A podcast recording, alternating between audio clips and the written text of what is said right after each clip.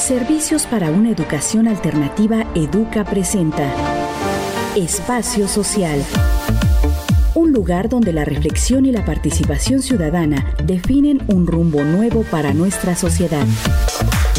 Agradecemos el apoyo solidario en la transmisión de este programa a esta emisora y las frecuencias hermanas.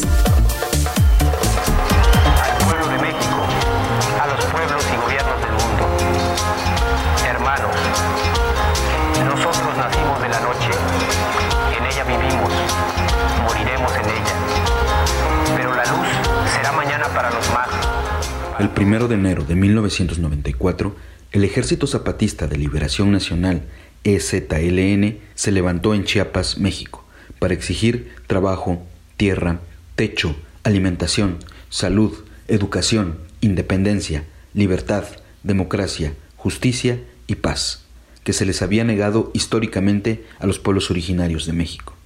Este suceso marcaría un antes y un después en la vida política y social del país, pues significaba escuchar la voz de quienes usualmente no la tenían. Mi nombre es Daniel Niskup y a nombre del equipo de producción le doy la más cordial bienvenida a esta emisión del Espacio Social, en la que analizaremos los 30 años del levantamiento zapatista en Chiapas. Para iniciar el programa, haremos un breve recorrido histórico a través del poder de los símbolos y la palabra del EZLN, escuchando una semblanza que el escritor Juan Villoro realizó durante una entrevista en el podcast El Café de la Mañana de un grupo de enmascarados que tenían un lenguaje totalmente novedoso, que decían, nos hemos cubierto la cara para tener cara, de otro modo no se hubieran fijado en nosotros.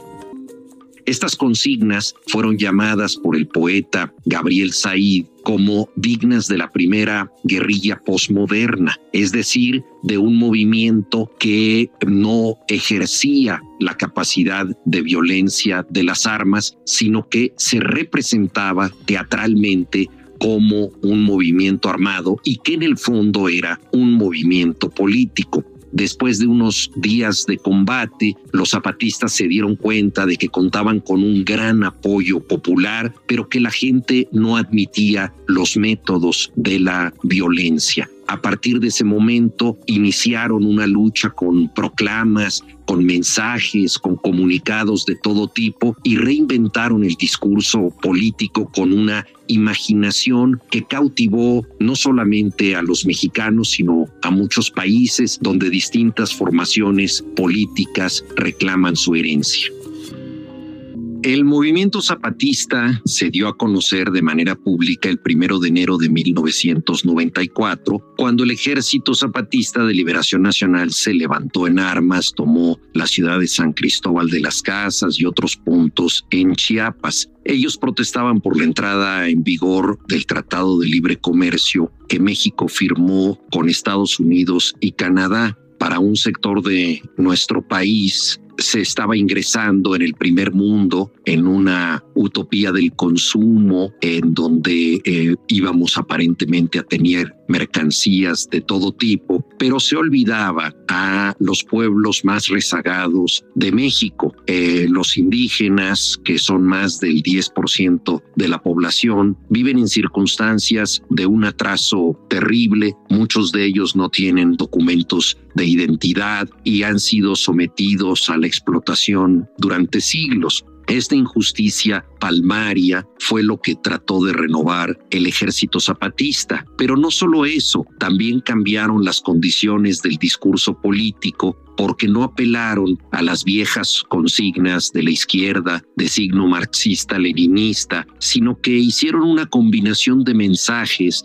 todos ellos estimulantes y provechosos, desde la lectura rebelde de la Biblia hasta las leyendas mayas y la poderosa tradición oral del sureste de México, pasando por eh, la literatura del realismo mágico e incluso el sentido del humor derivado de tiras cómicas como Los agachados de Rius o las caricaturas de Quino. De tal manera que Octavio Paz, que siempre se opuso a los movimientos guerrilleros, pudo decir que el triunfo del zapatismo era un triunfo del lenguaje. Se renovaron las esperanzas y al mismo tiempo los zapatistas dijeron que su aventura no era la de separarse del país, sino por el contrario, era la aventura de la inclusión. Uno de sus lemas fue Nunca más un México sin nosotros.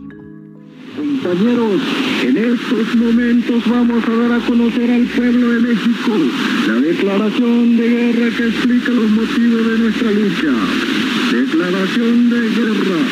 Declaración de la selva de la candona. Hoy decimos basta.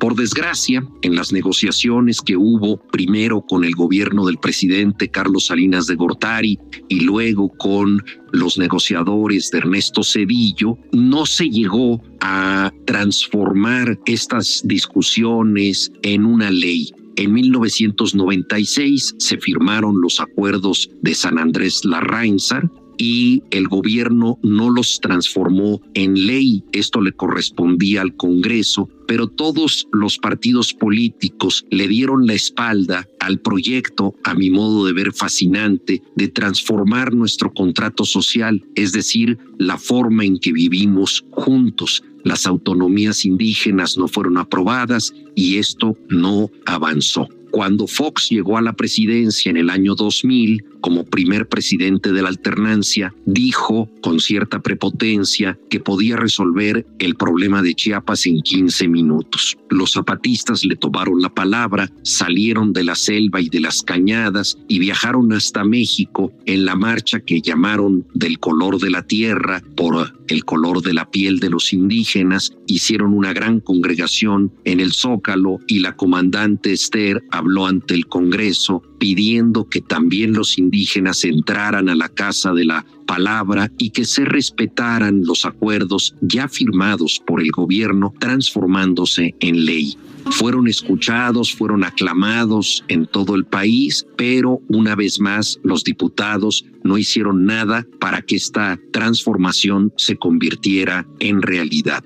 Así, a partir de 2001, los zapatistas se refugiaron en sus territorios donde se dedican al heroísmo de la vida diaria, a mejorar sus condiciones de salud, de educación, de convivencia, con una perspectiva de género que no existe en otras partes y considerando que lo que para otros lugares es una utopía inalcanzable, para ellos es una forma de vida cotidiana.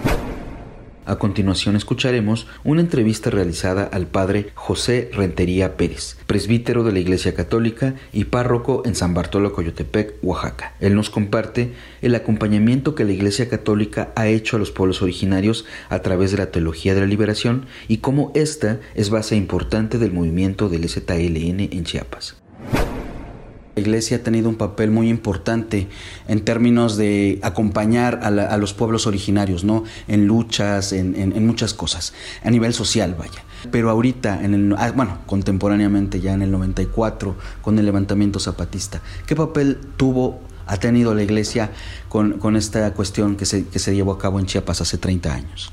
Bien, el contexto yo creo que eclesial de la, de la lucha zapatista es obviamente el trabajo que impulsaron los obispos de la región Pacífico Sur este, desde finales de los 70, los 80, los 90, y que era una, propuesta, una propuesta de trabajo pastoral eh, muy vinculada a la realidad de la gente, eh, a la pobreza, a las luchas por la tierra, por comercializar sus productos, o sea, era como con los pies en la tierra, ¿no? Eh, acompañar se entendía dentro de la teología de la liberación que, que la, la propuesta de Dios es acercarse a la gente, estar en la lucha con la gente, acompañar porque crea condiciones de vida, mejores condiciones de vida. Entonces, eh, el contexto de los obispos del Pacífico Sur es que fueron una región eclesial muy dinámica, muy propositiva en términos de reflexión y de práctica pastoral,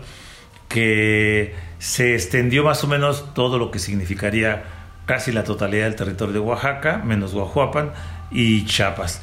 y había una propuesta pastoral de, de por ejemplo, este, que la gente tomara conciencia de su realidad, que diera respuesta a la realidad, que dando respuesta a la realidad que enfrentaba de injusticia, pero también de riquezas culturales, de riquezas eh, de los pueblos originarios, con eso dieron una respuesta a, sus realidades. Y obviamente aquí en Oaxaca y en Chiapas, pues jugó un papel determinante eh, la figura de, don Samuel Ruiz. Don Samuel Ruiz este, es realmente un titán de, del impulso de los derechos de los pueblos indígenas y además fue uno de los lugares donde se empezó a originar lo que se le llamó después la teología india, o sea, una reflexión sobre Dios, pero a partir de las categorías y las concepciones propias de los pueblos originarios. Y que eso obviamente asentado en los pueblos indígenas, pues habría fortalezas, esperanzas, era como una dignificación, redignificación de todas estas dignidades perdidas por la colonia, las opresiones este, económicas, sociales, políticas de siempre, ¿no? Y entonces obviamente que había un despertar enorme de la conciencia y eso este, era muy importante. Esa, nosotros siempre consideramos que eso fue eh, como la base de todo el despertar en Chiapas. Este, es obvio que la, propuesta de don Samuel y la propuesta pastoral de la Dios de San Cristóbal no era la armada, pero, pero era una propuesta de conciencia. ¿Y qué más quería? Eh, el zapatismo aprovechó esto, ¿no? Para decir una propuesta armada, pero había ahí una base social muy profunda de transformación de la conciencia y que eso era una riqueza invaluable. Yo creo que en pocos lugares del país o de América Latina había tenido ocasión una conciencia como de este tipo, propiciada por la iglesia y desde los pueblos originarios, que eran muy pocos tenían, ¿no? Claro, qué importante no conocer esta otra perspectiva, porque pues muchas veces allá afuera, sobre todo fuera de estos contextos comunitarios, cuando se habla de la iglesia, de la fe católica, de toda esta cuestión, se habla de una, pues prácticamente una institución que ha estado, pues muy cuestionada, muy todo estas que, que, se alejaba quizá un poco de la cuestión de la tierra. Sin embargo, escuchando justo esto de la teología de la liberación es todo lo contrario, ¿no? Este despertar consciente, esta, esta, acercamiento a lo social. Y justamente este acercamiento que ha tenido a, lo social, eh, eh, pues, pues la Iglesia Católica en estos territorios, con estas comunidades y pueblos, hay actualmente otros retos, otras cuestiones sociales, políticas, económicas que están golpeando, que siguen golpeando eh, el mismo sistema en el que vivimos, ¿no? ¿A qué retos se enfrenta actualmente esta, eh, es, este, esta movilización, esta forma de pensamiento, de pensar y de ahora también accionar, ¿no? Que, sembró la Iglesia Católica en aquellos tiempos y que ahorita se enfrenta a estos nuevos retos. ¿Cuáles son? Sí, el mundo ha cambiado, o sea, ya la conciencia social es distinta en estos momentos y por ejemplo en ese tiempo muchos jóvenes estábamos en eso, ¿no? Pero ahora ya no tanto los jóvenes, ¿no? Eh, el mundo se ha hecho más complejo, este, el mundo entró en estos cambios acelerados con la, toda la cuestión de la informática, la comunicación, las redes, eh, la robótica ahora, todo esto, ¿no? Pero hay, hay retos de... El, el reto sigue siendo eh, igual, por ejemplo, eh, nosotros trabajamos en proyectos eh, hace 30 años de, de, defensa del territorio, eso sigue siendo vigente, defensa de los recursos eh, de los pueblos sigue siendo vigente, pero se amplía, ahora que por ejemplo yo estoy aquí en, en la de San Bartolo, este, en las colonias marginales, frente a la droga, frente a, a la violencia, entonces tenemos retos nuevos, cómo dar respuesta para que los jóvenes tengan una opción distinta que solo la violencia o las bandas o la droga o el crimen organizado. Y entonces, por ejemplo, creamos la Escuela de Música Santa Cecilia con la comunidad y que eh, sigue siendo la, misma idea de la teología de la liberación. Es que, que, la, esa realidad es que me provoca, qué demanda de respuesta me pide, porque necesitamos dar una respuesta. Este, yo creo que la, la, el reto es mantenernos en que la realidad nos demanda cosas y hay que dar una respuesta con la comunidad y con Grendo en Oaxaca desde las perspectivas de los pueblos indígenas. Claro, claro. Y bueno, a partir justamente de estos retos, a partir de obviamente también se aprende a soñar, ¿no? Y, se sabe soñar desde estos pueblos, sobre todo quienes han sido, este, pues pisoteados, este, como dice usted, eh, que les ha arrebatado la dignidad, también no se, no se ha perdido la fe y el sueño. ¿Qué se sueña aquí en la tierra? Eh, hay cosas muy bellas que suceden en el campo del trabajo popular y cosas muy, este, muy bonitas. Le pongo un ejemplo. La gente lo que pretendemos es que, que la gente que está la más marginada, la más este, excluida, este, pueda tener eh, opciones o momentos bellos de vinculación, de articulación. Y por ejemplo, le, le digo, hace dos años tuvimos un proyecto de, con los pepenadores del albasurero, eh, de, junto con un estudiante que venía de Estados Unidos para un proyecto específico, de, remodelar su galera, una galera muy sencilla, pero que la remodelamos entre grafiteros, raperos, este, de gente que pinta alebrijes, eh, pura gente marginal, ¿no? Pero que fue una experiencia de trabajo que a todos nos dejó como diciendo, qué bello es poder soñar un mundo donde los excluidos quepan, donde todos nos sintamos iguales y donde no haya las diferencias. Fue una experiencia muy bella, a todos nos dejó una gratitud muy grande de que podíamos estar juntos todos estos, eh, en la escuela de música, jóvenes, y, eso hace ver, ese, es posible el sueño de que un día la humanidad nos veamos como hermanos, que podamos sentirnos todos incluidos y que pongamos las capacidades que cada quien tiene al servicio de todos. En esta última parte del programa vamos a escuchar a la doctora en antropología social Charlene Curiel. Ella nos comparte el por qué el ZLN está a la vanguardia en temas de participación política de las mujeres indígenas y de las disidencias exogenéricas dentro del movimiento zapatista desde hace más de 30 años. Bueno, hablando un poco del ZLN y pues de las mujeres en 1994, eh, hay una muestra distinta en, en México, hablando concretamente de las mujeres indígenas y bueno, ¿cómo se llegó a esto en el ZLN hace 30 años? En efecto, eh, si algo logró capturar la empatía y el interés que mostraron varios sectores de la sociedad mexicana desde 1994 hacia el ZLN fue la presencia de las mujeres. Hay que recordar que lo que se hace visible en 1994 es un proceso de organización de largo aliento, ¿no? Es decir, el, el ZLN se funda en 1983 pues como un ejército rebelde y armado, que esto implicaba evidentemente un entrenamiento militar, pero también el trabajo de base. Eh, pero antes de esa fundación hubo un periodo de trabajo en diferentes niveles, ¿no? Eh, por un lado, muchas comunidades eh, indígenas venían de formar parte de organizaciones campesinas que luchaban por la tierra, ¿no? Esto como un factor histórico y estructural de concentración de tierra y por ende de concentración de la riqueza, pues en manos de poblaciones amestizadas que caracterizó Chiapas, pues por, pues por decenas de años, ¿no? Es decir, producto de la, de la colonia y pues producto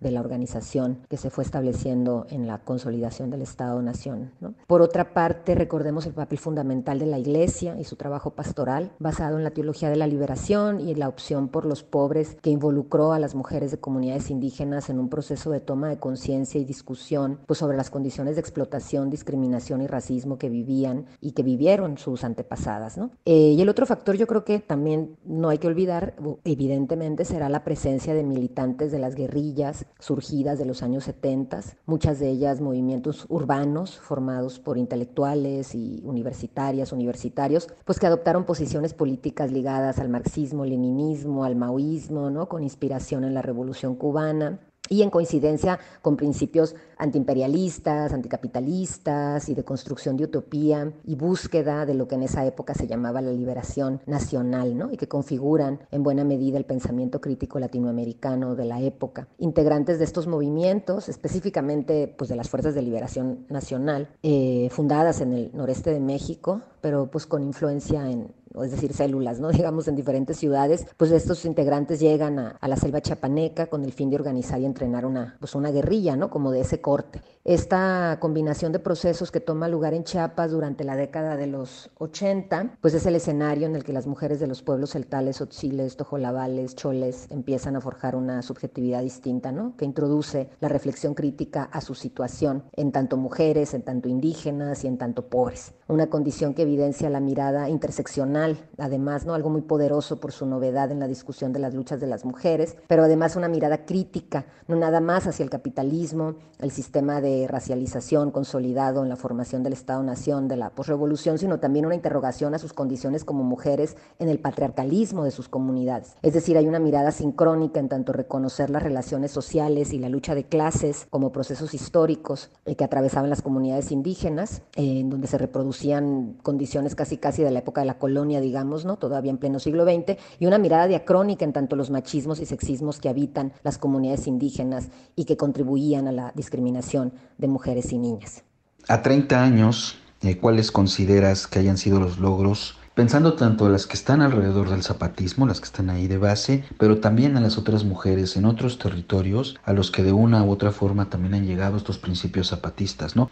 Los logros han sido muchos porque para quienes no se han acercado no han acompañado la lucha es muy fácil denostar y reproducir discursos facilones, productos del oficialismo salinista y sedillista, pues para minimizar el movimiento, ¿no? Recordemos que desde el 94, entre opinionistas y pseudoescritores, se pululó la idea infundada y sin evidencia alguna de que el EZ estaba financiado por Salinas de Gortari, ¿no? Y luego en los últimos años, frente a la indiferencia de las demandas y exigencias del amplio movimiento indígena, el EZ fue construido como un enemigo del régimen actual, es decir, un movimiento conservador, ¿no? Como todas las colectividades que demandamos y exigimos pues mayor justicia social, ambiental, económica y de género, ¿no? Este, que, están, que están interrogando actualmente algunas posiciones y decisiones del, del presidente. Entonces, frente a eso hay mucho desconocimiento sobre lo que sucede y ha sucedido en estos 30 años en las zonas y territorios controlados por el ZLN que, pues que además de que implantaron una muy sofisticada organización y distribución de cargos y actividades, pues estas comunidades han logrado vivir en la autonomía y esto no es menor, ¿no? Es decir, siendo poblaciones que sobrevivían en la pobreza extrema, hubiera sido muy fácil sucumbir a las políticas asistencialistas que ofrecieron los gobiernos de Salinas y Cedillo. Sin embargo, han resistido 30 años sin apoyos de los programas sociales. Y, digamos, el apoyo y la de, nacional e internacional que recibió el EZ de organizaciones de la sociedad civil, pues ha sido muy bien administrado con el fin justamente de invertirlo en lo importante, ¿no? La salud, la educación, la producción de alimentos, que pues es lo básico para garantizar la reproducción social, material y simbólica, ¿no? De las comunidades y del movimiento. Y ahí las mujeres han tenido un papel fundamental en la consolidación de estructuras organizativas clave para echar a andar cooperativas de café, de artesanías, de textiles, mantener huertos y milpas, clínicas de salud, escuelas con sus propias pedagogías, entonces estamos hablando de ejercer una autonomía de facto, ¿no? También han modificado las relaciones de género, ¿no? Y las maneras en las que las mujeres se ven a sí mismas. Muchas de ellas son hijas o nietas de mujeres violentadas por los capataces de fincas, de mujeres explotadas por el régimen de acumulación de la riqueza que se había establecido en Chiapas y que las condenaba a la pobreza extrema. Y ahora sus descendientas, pues son mujeres que si bien reconocen y tienen conciencia del pasado que cargan y mantienen viva la memoria del agravio que vivieron sus pueblos, esto no es para regodearse en un victimismo, sino es un recurso para fortalecer sus procesos organizativos y hacer posible lo que hace 50 años parecía imposible, ¿no? Es decir, vivir satisfaciendo sus necesidades básicas, minimizar la violencia por razones de género, transformar las relaciones entre hombres y mujeres, desterrar el alcohol que en las comunidades indígenas históricamente ha sido un arma de despolitización y de contrainsurgencia, pero también promoviendo una reflexión colectiva y cotidiana de que los cambios urgentes y necesarios para las comunidades se hacen cuando hombres, mujeres y otroas caminan juntos. Bueno, históricamente, en su mayoría hemos vivido pues en sociedades que han sido predominantemente machistas. Eh, sin embargo, pues justo con los feminismos diversos, pues han señalado ¿no? estas eh, opresiones que, que han vivido las mujeres. Y bueno, actualmente también se han hecho visibles otras diversidades sexuales y de género que habitamos en el mundo, ¿no? Y bueno, en Chiapas el ZLN justamente hace visible esta evidencia de que en los pueblos originarios, en las culturas, pues han existido o hemos existido las diversidades de género. ¿Podrás compartirnos algo un poco acerca de ese sueño que se habla en el zapatismo de que se puede habitar o queremos habitar un mundo en donde quepan muchos mundos. Esto es importantísimo, Daniel. En ese sentido, el zapatismo es una vanguardia, ¿no? una vanguardia iluminada, diría yo, y creo que por eso sedujo y atrajo a quienes ya en 1994 veíamos los efectos del modelo y la agenda neoliberales y criticábamos el estado de cosas tomando en consideración la matriz de opresiones, de clase, género, raza, orientación sexual, edad, etcétera, ¿no? Eh, que viven no solo las mujeres, sino otras poblaciones eh, racializadas, pero también construidas como minorías sexuales, ¿no? Entonces fue muy emocionante observar el cambio muy rápido que tuvo el discurso del ZLN de declarar una guerra contra el ejército mexicano para derrocar al mal gobierno, a empezar a poner en la mesa de discusión temas como la desigualdad y la injusticia y la discriminación, no nada más a las poblaciones indígenas, sino a otras colectividades pues históricamente minorizadas, ¿no?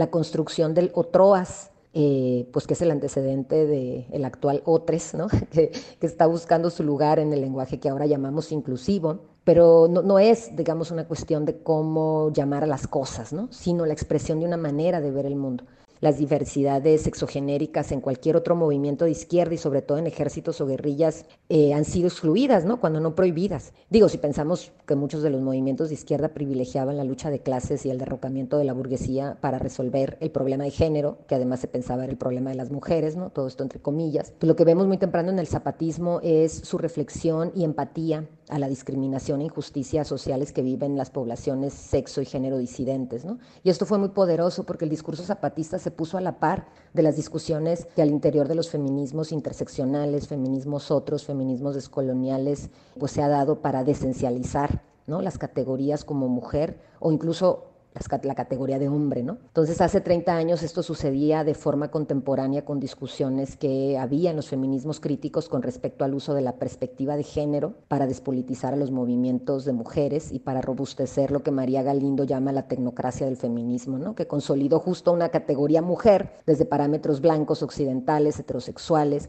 y de un esencialismo biologicista que excluyó de ser mujeres a las indígenas, a las negras, a las morenas, a las mujeres de los sectores populares, a las campesinas y por supuesto a las mujeres trans. ¿no? Así creo que la consideración a las diferencias exogenéricas en ese mundo donde caben muchos mundos sumó también las luchas que se están dando en el mundo por desmontar regímenes de opresión, considerando además del capitalismo, el racismo y el sexismo, pues la heterosexualidad obligatoria y el esencialismo biologicista. Muchas gracias Charlene por compartir también parte de tu trabajo y de tu sentir, tu pensamiento en torno a todo este asunto del ZLN, pero sobre todo en torno al tema de las mujeres. Algo que quisieras agregar ya para despedir el programa. Muchas gracias. Primero, agradecerte mucho la invitación al programa, siempre un placer conversar contigo. Segundo, insistir en la importancia de aprovechar esta celebración de los 30 años para abrir más espacios de reflexión colectiva sobre los aportes de la lucha zapatista para nuestras propias luchas. Estamos enfrentando un panorama muy desolador en términos de la política institucional, de la crisis ambiental, el colapso ecológico, el contexto de guerras y violencias extremas que se ceban en las poblaciones más, más vulnerables del planeta y, por supuesto, el fracaso del modelo neoliberal. ¿no? Por eso yo creo que es súper importante revisar las pistas que el zapatismo nos ha dado para pensar críticamente este estado de cosas y actuar en consecuencia. Para mí el ZLN y el zapatismo han sido un faro en estas tres décadas en las que en nuestro país las condiciones pues, socioeconómicas para las mayorías no han hecho sino empeorar. Entonces, en un contexto de muerte y precarización, la apuesta del zapatismo por heredar vida adquiere un significado político y simbólico muy potente que obliga a organizarnos y acompañar las luchas pues anticapitalistas, antipatriarcales, antirracistas que están dando muchas colectividades y poblaciones en México y en el mundo. Y ya por último, pues me gustaría, ahorita que está la exposición 30 años del EZLN Memorias de una lucha, en el Centro Fotográfico Manuel Álvarez Bravo, pues invitar a tu audiencia, este, recomendar la, la visita a la exposición y también lectura ¿no? de libros ya clásicos como eh, Mujeres de Maíz de Guiomar Rovira, este, Mujeres Indígenas Rebeldes Zapatistas de Silvia Marcos, los diversos trabajos de autoras como Rosalbaida Hernández, Margara Millán, Mariana Mora, así como publicaciones más recientes como el libro de Hilary Klein, eh, que se llama Compañeras, y la revista de la Universidad Nacional, eh, que en su, último, en su número de diciembre pasado reunió varias colaboraciones y entre ellas varias que abordan el papel importantísimo de las mujeres al interior del zapatismo, pues para conmemorar los 30 años. Así que bueno, pues ahí está eso, eso está en línea, está eh, de, difícil, de fácil acceso y descarga. Pues te agradezco nuevamente Daniel y te envío de verdad muchos saludos a Educa y, y a tu auditorio. Gracias.